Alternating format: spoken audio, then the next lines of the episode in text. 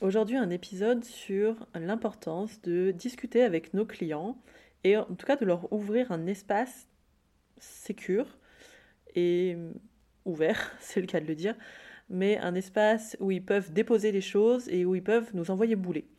Je m'explique. J'avais une séance là avec, euh, avec un praticien euh, qui euh, sort de formation d'hypnose et qui arrive pas à, bah, à faire de l'hypnose en fait, qui est hyper stressé par faire de l'hypnose et on en a déduit que finalement ce qui déconnait c'était peut-être pas tant les peurs, les machins et tout, c'était surtout la technique et qu'il était tellement pas sûr de la technique et que ça lui correspondait pas du tout, qu'il aimait pas cette façon de faire, qu'il n'osait pas en faire. Donc on aurait pu partir sur oser, c'est un peu mon, c'était un peu ma, lubie, oser, les peurs, euh, machin. Et euh, là pour le coup, j'avais pas tellement envie de partir sur ce chemin-là, puisque ça me paraissait très important qu'il ait une technique dans laquelle il a confiance en fait, et euh, sur laquelle il peut s'appuyer tranquillement et il peut être être sûr de ce qu'il fait en séance au moins sur les inductions, approfondissements, les phénomènes hypnotiques, bref, en gros, les bases quand même de la transe et de l'hypnose. Puisque après, il avait une stratégie euh, de séance qui euh, vient d'une autre école euh, de, thérapie. Donc l'hypnose allait vraiment servir à, à, être un outil dans sa stratégie de séance. Et même ça, c'était compliqué. Et en fait, au fur et à mesure de, la discussion, je me rends compte que euh, un des problèmes, c'est que, eh ben, il a appris une hypnose où on ne discute pas avec le client, c'est-à-dire où on n'a pas de retour, que ce soit par signaling ou euh, par des mots ou par euh, n'importe quoi, il n'y a pas de retour de la part du client. C'est-à-dire que on est en train de faire la séance, on blablate, on blablate, on blablate, et on ne sait pas où la personne en est, comment elle le vit, s'il y a un problème, si elle arrive à suivre, on ne sait rien. Il y a pas de, on ne sait pas en fait. On est en train juste de blablater dans notre coin, tout seul, tranquille. On se fait son petit plaisir de, on fait son petit kiff perso d'hypno. Euh, on balance de la métaphore, on emmène dans des voyages, on fait du blabla, mais sans savoir où est l'autre. Alors, au ton de ma voix et de ma façon de m'exprimer, je pense qu'on aura deviné que ça me déplaît fortement cette façon de faire. Pour moi, ça parle euh, en premier lieu de toute puissance, c'est-à-dire que euh, le présupposé de je ne demande pas à mon client où il en est, c'est euh, moi qui fais, et euh, tant pis en gros où est le client, euh, et tant pis de s'il suit, de s'il suit pas, de si ça va trop vite pour lui ou pas assez vite, de s'il est mal à l'aise avec ça ou pas. Il n'y a pas d'espace de parole en gros pour le client, et il ne peut pas interrompre la séance, il ne peut pas dire mais là je n'ai pas compris, bah, il n'y a, pas, a pas ça. Quoi. Donc pour des gens qui, bah, comme ce client-là que j'ai moi, qui n'ont pas appris qu'on pouvait discuter avec la personne, qu'on pouvait mettre des signalings, qu'on pouvait lui permettre d'arrêter la séance. Euh, ça, bah, je comprends très bien que ce soit difficile à faire. Donc pour moi, c'est pas tant le problème de toute puissance. Là, ce serait plutôt pour le formateur qui euh, apprend ça à ses élèves et qui leur donc fait vivre des trans comme ça. C'est-à-dire que mon client qui est passé en, en apprenti, en cobaye, dirons-nous, dans la formation, n'osait même pas euh, bouger de peur qu'on lui dise que il n'était pas en transe. Et ça me dérange ça assez fortement, donc euh, en fait la séance ne lui allait pas, ça n'allait pas, et il ne disait rien parce qu'il n'avait pas cette ouverture. C'est-à-dire que l'accompagnant n'a pas créé cette ouverture pour qu'on puisse lui dire non mais là stop en fait. Je trouve ça particulièrement dérangeant. Alors, certains me diront oui, mais c'est le problème du client, ça veut dire qu'il est trop soumis, trop en enfant soumis, et que euh, finalement sa problématique elle est ici. Peut-être, tout à fait c'est peut-être tout à fait possible que la problématique soit là, mais euh, tant qu'on n'ouvre pas l'espace à la personne pour qu'elle parle, on ne peut pas tout rebalancer sur le client en lui disant bah oui mais c'est sa problématique, il avait qu'à m'interrompre. Bah non, ah non en fait si dans ton cadre tu dis pas que à la personne elle peut t'interrompre, elle peut ouvrir les yeux, elle peut parler, elle peut. Euh, la personne ne sait pas en fait, ne sait pas comment se comporter en transe. Les gens sont euh, ben, n'ont pas nos connaissances, donc ils ne savent pas comment on doit être en transe. Et il y a plein de gens qui ont le syndrome du bon élève et qui veulent bien faire les choses. Donc même s'ils ne vivent pas de transe, même s'ils comprennent rien à ce que vous dites parce que vous avez un langage complètement abscon, euh, ils ne vont pas vous dire euh, Hey, Mayday, si vous leur ouvrez pas l'espace de le faire, ou si vous posez pas la question Est-ce que ça va? Euh, Est-ce que tu suis? Où est-ce que tu en es? Qu'est-ce qui va pour toi? Qu'est-ce qui va pas? Est-ce que tu as envie qu'on change des choses? Tout ça, si on ne le propose pas à la personne, la personne, elle va pas le deviner par elle-même, en fait, puisqu'elle ne sait pas comment euh, elle doit se comporter dans une séance d'hypnose. Et c'est comme ça qu'on peut créer des grosses, grosses, grosses incompétences chez nos clients, puisqu'ils se disent, peut-être, par exemple, je prends un exemple, hein, on fait une séance de blabla, de petits lapins, de métaphores, de voyages, de euh, montgolfières qui s'envolent et qui laissent tous les problèmes. Bref, on y va sur la, sur la métaphore.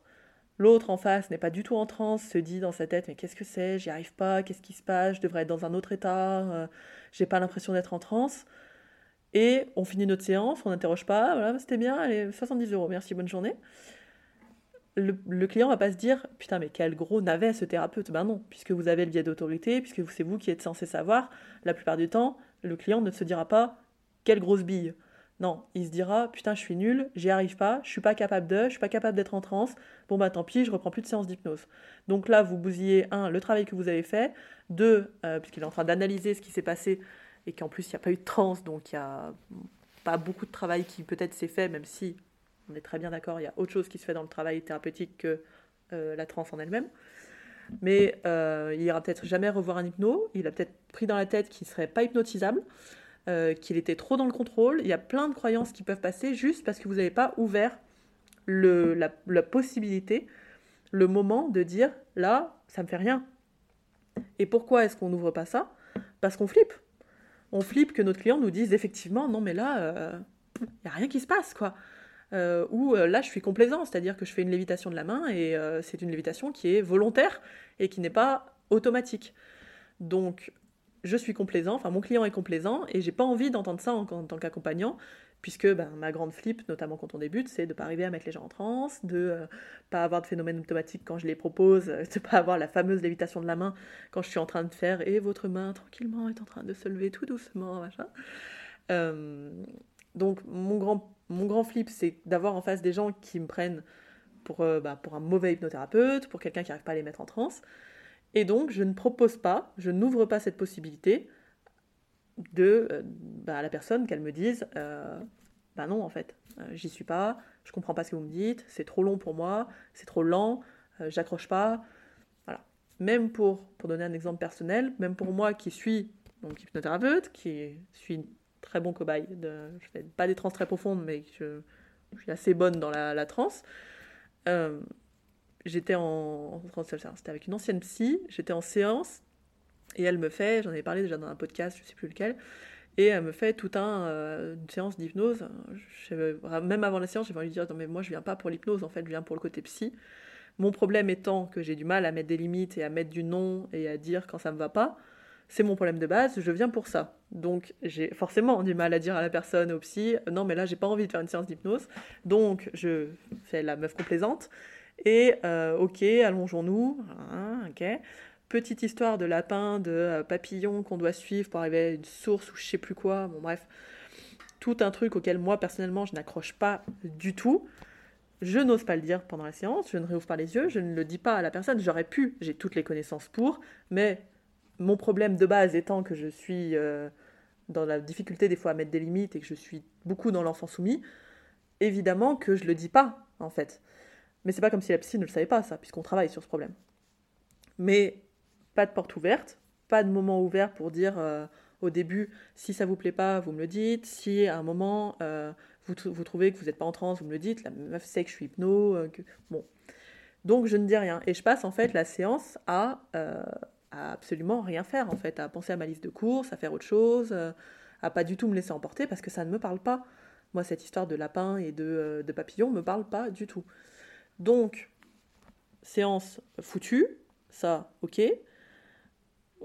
Pourrait-on dire que j'ai appris que vraiment il faut un moment euh, se positionner, mais je ne l'ai pas vraiment aussi bien appris que ça, puisque je reproduis à peu près les mêmes choses avec la nouvelle psy.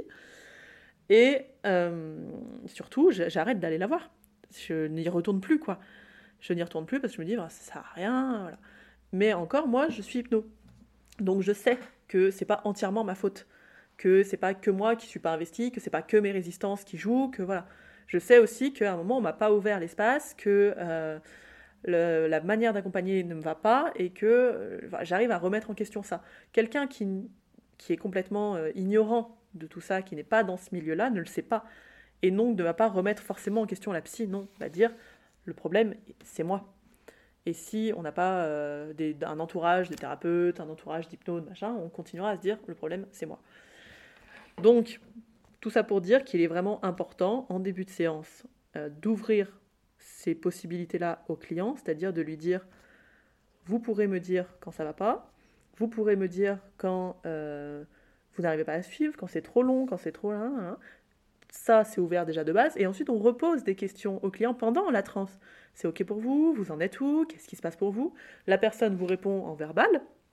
Ça, c'est quand même encore le mieux pour moi, le plus simple. J'adore, je préfère largement faire une séance comme ça que faire des séances de blabla pendant 40 minutes où je ne sais pas ce qui se passe pour l'autre. Ça n'a pas de sens notamment quand on fait des protocoles, on ne sait pas du tout à quel euh, niveau ils en sont, à quelle, étape ils en sont en fait. Qu'est-ce qu'ils ont réussi à passer, pas passer, ou est-ce qu'il y a une résistance qui s'est déclarée, on ne sait pas tout ça. Et la personne, si elle ne sait pas qu'elle a le droit de parler en transe, elle va juste rien dire et attendre.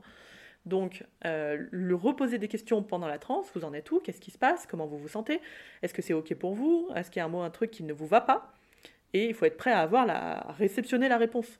C'est-à-dire que s'il y a quelque chose qui ne va pas, on réadapte tout simplement, c'est pas grave. On, peut se tromper, on peut s'excuser et dire ben là, euh, non, bah là, je, suis désolé, je vous ai emmené vers un mauvais chemin, on, on en arrière, voilà, c'est pas grave. Vous passez pas pour une truffe parce que vous vous excusez ou parce que vous êtes planté quelque part en fait. Il n'y a aucun problème avec ça. Donc, si la personne parle, tant mieux. Des fois, il y a besoin un peu de débloquer, euh, bah, de prendre un peu de temps pour débloquer les cordes vocales, débloquer la langue, la laisser euh, revenir un petit peu euh, de sa transe, ou même s'ils sont trop profondément en transe, vous pouvez réaugmenter, enfin revenir un petit peu, c'est-à-dire aller moins profond dans les niveaux de transe, euh, faire un petit retour et qu'ils aillent un peu moins loin si c'est pour eux plus facile de parler comme ça. Mais vous pouvez aussi tout simplement passer par des signalings, vous pouvez passer par des phénomènes hypnotiques, et quand tu auras passé cette étape-là, euh, que tu auras, j'en sais rien moi, et que tu seras en train de voir ta mère devant toi, eh bien la main se rapprochera euh, petit à petit du front et au moment où elle touche le front, c'est que euh, tu seras OK pour discuter avec ta mère. Voilà, ça, me fait au moins une information. Et si tu n'es pas OK, la main s'éloignera du front. Voilà, ben, vous avez un phénomène hypnotique, donc au moins vous pouvez valider qu'il y a une transe, si le phénomène est automatique, et euh, vous pouvez aussi savoir où la personne en est et lui laisser le choix de faire ou pas ce que vous proposez puisque souvent, un des problèmes de l'hypnose, c'est qu'on va balancer des grosses suggestions bien directives, sous couvert de suggestions non directives, pour euh, faire passer des choses que peut-être les gens ne veulent pas faire. Et pour moi, il est quand même muy importante que euh, les personnes soient en capacité de nous dire non, qu'on leur fasse travailler cette capacité de nous dire non, notamment quand elles ne savent pas faire, et, euh, et, puis, et puis de respecter leur chemin en fait, et là où elles veulent aller et là où elles ne veulent pas aller. Si euh, vous voulez plus d'informations là-dessus, je vous invite à écouter le podcast qu'on avait fait avec Marie Liselle. Et je vous invite également à suivre bah, ce qu'elle fait dans euh, Hypnose Inclusive, le groupe Facebook, ou tout simplement sur sa page pro. Euh, je pense que c'est une des personnes un peu référence là-dessus, sur le respect de la, du client et, et de son autonomie.